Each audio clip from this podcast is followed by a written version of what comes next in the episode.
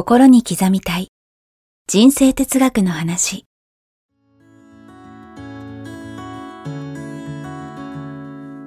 学校に行けない子どもたちからオリンピック選手をはじめとするアスリート企業経営者マネージャー新入社員メンタルサポーターとして20年間にわたり講演研修を行ってきた成田義則が今と未来を変える人生哲学の話をお届けします。視聴者リスナーからの人生相談にもお答えします。こんにちは早川洋平です。心に刻みたい人生哲学の話今回もやってまいりました。成田さんよろしくお願いします。よろしくお願いします。さあ、えー前回に続き、えーはい。今回もご質問をいただいています、ありがとうございありがとうごますざいます。さあ今回はですねえー40代の女性からいただいています、はい。えーよく相談を持ちかけてくる友人がいるのですが、うん。意見を求められてこちらが答えると全て「でも」と返ってきて どんな提案や意見をしても否定的に捉えてしまい解決策を見出せず話が終わってしまいます、無力感を感じてしまうのですがこのような方にはどういう対応をすればよいのでしょうかということです。多いパターンですね、多いんこれ。じゃないですか。しかも相談を持ちかけてきといてでもですからね、でもだってしかしね。はい。あありますね。はい、大体あの、相談する気ないんですよ。ただ話したいだけで。ああそうですね。はい。話聞いてほしいとかね。はい。はい。で、じ自分ができない言い訳をしたいだけなんです。うん、まあそれでしょうがないねみたいにね。はい。はい。だから大体いろんなことを言って、んアドバイスをしてあげる。はい。でも、だってしかしが返ってくる。うん。そしたらとてもシンプルに、じゃああなたはうんこれからどうするのって聞いてください。あ、シンプルですね。はい。はい。じゃああなたはこれからどうしたいの？うん。どうするの？この二つですよね。うんうんもうこれだけ。今言われてひピンときましたけど、確かに普通に相談受けてでもだってしかしっていうと、うんさらに、まあ、僕なんか人間ができたね、かい人間ができたんで、こう返しちゃいますよね。でもって言ったら、でもさってさらにこっちも返して、うん永久に堂々巡りになって、しかもこっちはあの相談に乗ってるけど、結局最後あなたは分かってくれないみたいになることもありますもんね。そうですよね。だから、うん、例えばデモで言い訳を言う。はい。こっちも、でもさって、うんやんなきゃしょうがないじゃないみたいなね。なりますね。もうこのやりとりが続くわけですよ。不毛ですね。だったら、うんじゃああなたはどうしたい、うん。あなたはどうするの？この二つの質問をしてあげるだけです。じゃあで展開して、み、未来にフォーカスするってことですか？例えば諦めるんだったらうん諦めるだし、もうその人が、がどうしたいかっていうね、うんこれをもう一回自覚させてあげるだけですよね。うんうんうん。もう変わらないんで他人は。うん。あなたじゃあどうしたいって、うん人間って自分がしたいことしかしないんですよ。もう絶対こうした方がいいよ、ああした方がいいよってこっちは思ってアドバイスしても、うん、結果、うんしたいようにしかしないので、じゃああなたはどうしたいのと。うん。そしてどうするのと。うん。もうこれで答えをもらうのが、もう一番早い。一発回答ですね。これそう。で、えー例えば、どうしたい？って、どうするの？って言ったら諦めるっていうね、うん答え返ってきたら、来たら。じゃあしょうがないねって。はい。諦め、諦め、諦めることができるんだったら、うんもう諦めればいいよって。もうそれで終わりですよね。うん。うん。だから諦めちゃダメじゃんなんて言ったらですね。結局また堂々恵みになるんで、うん。ね、僕が何を言おうとも、はい。あなたは自分がやりたいことしかしないんだよって。確かに。だから自分が本当にどうしたいかだけうん考えてって。うん。それでどうしたいって。あまあそういう形でうん相手に投げかけてあげる。もうそれで OK ですね。うん。なるほど。はい。そうか、じゃあ、まあ、そういう意味ではどうしても、まあ、あの、僕なんか余計なお世話系なんですけど、相談されるとなんか力になりたいってやっぱ思っちゃうじゃないですか。うんうんうんでもそれも、まあ、厳しく言えば、やっぱ、なんか力になれるみたいのもある意味、まあ、おごりっていうとね、あれですけど、やっぱり、まあ、ポジティブな意味でもネガティブな意味でも、なんか、なんかやっぱ変えるっていうのは難しい話ですよね、いつもの話じゃないですけど。そうねでも、それでも、でもって言っちゃいましたけど、うんそれでも、あえて、ポジティブな方に傾いてほしいみたいにも思っちゃまずいんですかねい。や、その時になんかできることってあるんですかねその時はやっぱ質問、あの、質問の仕方をね、やっぱさっきみたいな。もうワンステップ、はいえーちょっとランクアップしていただいて、うんうんえーじゃああなたどうしたいって言った時に、もう否定的な言葉が返ってくる場合多いじそうですね。ゃないですか。もう、もうやめますとかね。うん無理とかね。はい。なので、うんそういうふうに質問するとマイナスが返ってくる可能性があるので、うんじゃあねって、うん今の現状をより良くするために、あなたはどうしたらいいと思うと。うんこの質問ですよね。そしたらプラスしか返ってこないですよね。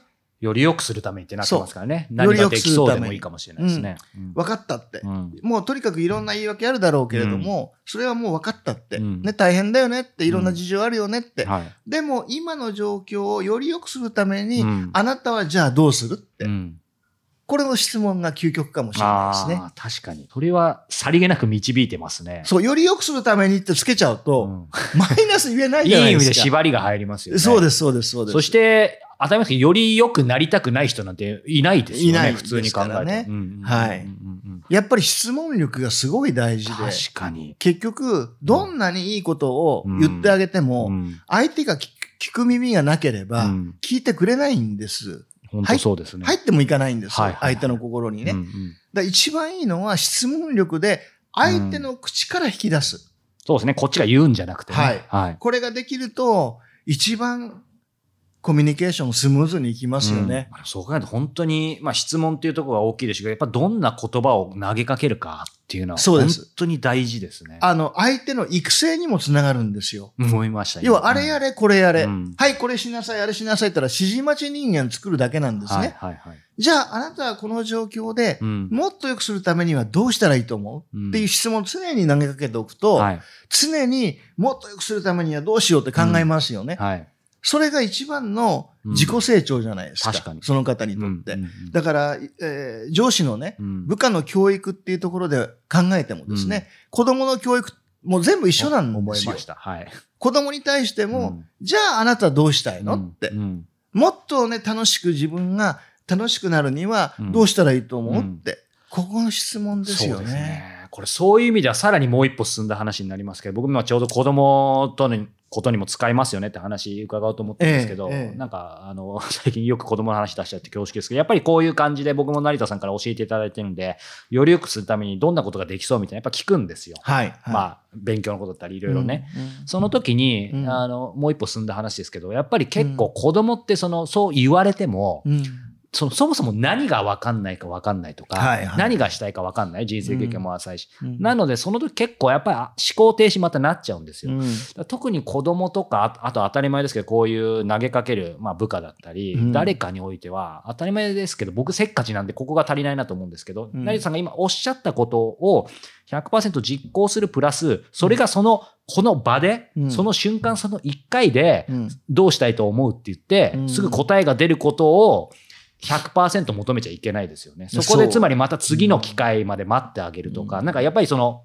待つとか忍耐って大事なのかなと思うんいや、ですすごく大事ですね。やっぱり教育で一番大事なのがうん忍耐なんですよ。はいもうすぐに相手は変わりませんのでね。同でね。じことをはい何回相手にうん同じ気持ちで伝えられるかうんですよね。はい。これがすごく大事だと思うんです。ですよね特にお子様のね、子供の教育に対しては、は常に変わらないね、親の姿勢を見せ続けることができるか、相手が理解してくれるまで。うんこの忍耐すごい大事だと思うんでですね。ね。で、例えば、はいお子さんに対してね、えーもっと良くするためにどうしたいっていう前に、うんあなたどうなりたいっていうね、やっぱり理想像のところを明確にするお手伝いをする。そうですね。なんかうん。do より be の方が特に子供は描きやすいかもしれないですね。うんそうですね。うん。例えば、その勉強もはい、スポーツもうん、両方できて、うん。ね、もうかっこいい人と、はい。えースポーツはできるんだけど、うん。うん。もう本当勉強できないでおバカって言われてる人と、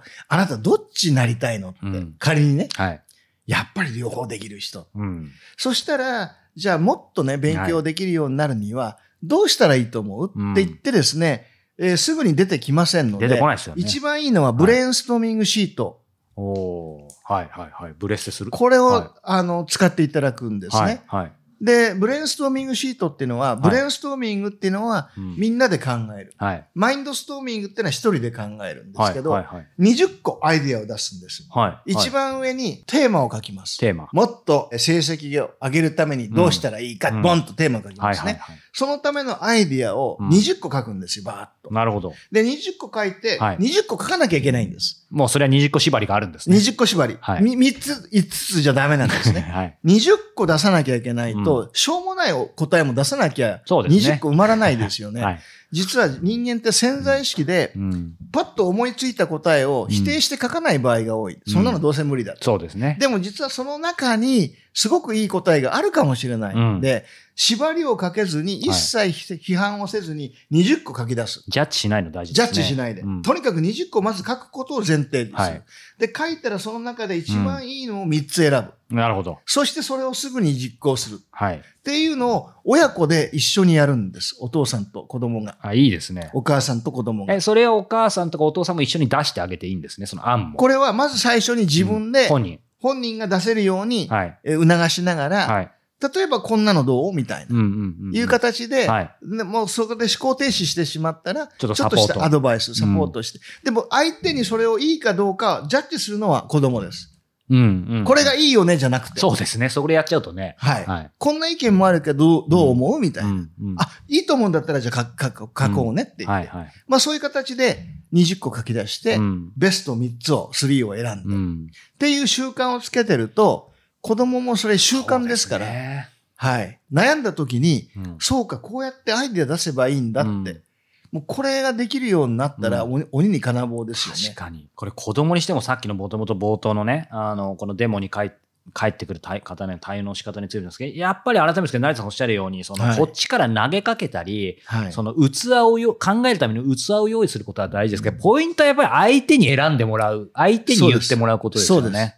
やっぱり相手を、うん。まあ、あの、お仕事上だよね、はい。上司は部下を育成しなければいけない。うん。うん。親は子供を育成しなければいけない。ですよね、うん。じゃあどうするの？って言ったら、相手の考える力をつけることはい。しかないんですよ。うん。指示待ち人間作ったら、はい。もうアウトなんですね。はい。要は上司にとっては便利かもしれませんよ。うんあれやれ、これやれで、はいはいははいいってやってくれたらね、うんそれ楽ですけど、はい。本当の意味で、うんその指示する人間がいなくても、うん自分から動ける人間を育成しない限り、うん。いい人材にはなりませんから。はい。なので、そこが一番重要だと思いますね。はい。そしてそういうことが今みたいにきちんと投げかけられるようになると、じ自分としても特に人の上に立ったり、はい親だったりするときに、その人をこう、なんて言うんでしょう、まあ、導くっていうのもあれですけど、やっぱりそういうものも能力高まってきますよね。そうですね。うんうんだから、あの、上司になったからといって、はい部下の育成だからって言って肩肘張ってですね、うんあもういろんな勉強してですね、はいはいそれを部下に押し付ける必要全くなくて、うんとってもシンプルなのは、うん要は部下に対して、うん部下の本当にあのいてくれてありがたいというね、感謝の気持ちを込めて仲間に対してね、はい。そしてその人がより成長するために何が一番いいんだろう。うん。そしてその人がより良くするためにどうしたらいいと思うっはいて意見をどんどん聞いてあげる。うん。でいい意見が出たら、うんいいねそれじゃあやってみなよ。っていう形で、うん失敗してもね、はいきちっと自分が責任取ってあげる。うん。っていう上司になったらば、うん。いくらでも部下育ちますよね。そこがね。忍耐がいるところなんですよ。いや、本当そうですね。個人的にはそこが一番のポイントもうです、ね。こうすりゃいいじゃんってはい言いたくなりますよね。言っちゃもう見えて、見えてるし、自ね分。、こうしろよって、はいもう楽、もう楽じゃないですか、こっちとしては。でもそれでは、子供も部下も育たない。なんですよ、もう。ですようんはい。もう本当家でもいつも8割方成田さんがこう乗り移るんですけど、でどう、どう、どうなりたいっていうところまでは順調なんですけど、すぐ分からずに、そこでもうその場で解決したくなっちゃうので、最後、こうしろよって、なので頭痛いのそ、そこですね、課題はね。そうですね。はい。はい。もうすぐ答えが出てこなかったら、はいもう考えればいいよって。そうですよねん必ずどっかで思いつくよって。はいうんそれでいいと思います。そうですね。で、待ってあげる。はい、はい待つことですね、はい僕も成長していきたいと思います。さあ、えーこの番組では引き続き皆様から成田さんへのご質問、そして番組への感想をお待ちしております。えー詳しくは概要欄をご覧ください。ということで、えー成田さん、今週もありがとうございました。ありがとうございました。